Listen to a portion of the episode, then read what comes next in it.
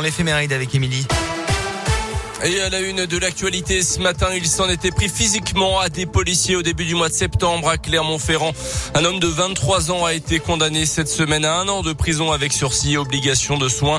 Euh, ce soir-là, les forces de l'ordre étaient intervenues vers 1h du matin à l'angle de l'avenue Carnot et du cours Sablon pour une bagarre entre deux individus. Sous l'emprise de l'alcool, il avait copieusement insulté les policiers, les menaçant de mort, notamment d'après la montagne. Son interpellation et le trajet jusqu'au commissariat avait également été compliqué.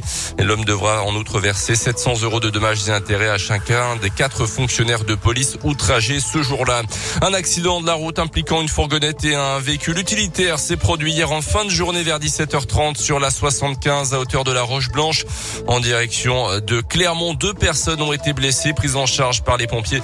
Elles ont été transportées au CHU de Clermont. Leurs jours ne sont pas en danger. Dans l'actu également, c'est donc parti pour l'entre-deux tours de la présidentielle. Les deux candidats qui s'affronteront au second tour le 24 avril sont repartis en campagne dès hier. Emmanuel Macron était par exemple dans le Pas-de-Calais. Le président sortant arrivé en tête dimanche et au premier tour s'est dit prêt à ouvrir la porte sur la réforme des retraites et ramener l'âge de départ à la retraite à 64 ans plutôt qu'à 65 ans.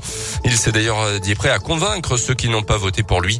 De son côté, la leader du Rassemblement national, Marine Le Pen, était dans Lyon. Elle a accusé son adversaire d'être 100% responsable des crises qui touchent en ce moment le pays. L'Ukraine se prépare à la chute de Mariupol, assiégée depuis plus de 40 jours par les Russes et pilonnée sans relâche l'armée ukrainienne qui fortifie également ses défenses dans l'Est où elle s'attend à une offensive militaire imminente de la part de Moscou. Le chancelier autrichien qui a rencontré Vladimir Poutine hier s'est dit pessimiste sur une sortie de crise rapide. Selon lui, le président russe est dans une logique de guerre et veut un succès militaire en Ukraine.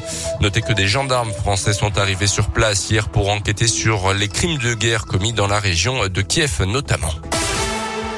Les sports en rugby, quelle stratégie désormais pour l'ASM Les rugbymen auvergnats ont été battus dimanche en huitième de finale allée de la Champions Cup contre Leicester après avoir résisté une mi-temps. Ils ont fini par céder et se sont inclinés 29 à 10 face aux Anglais.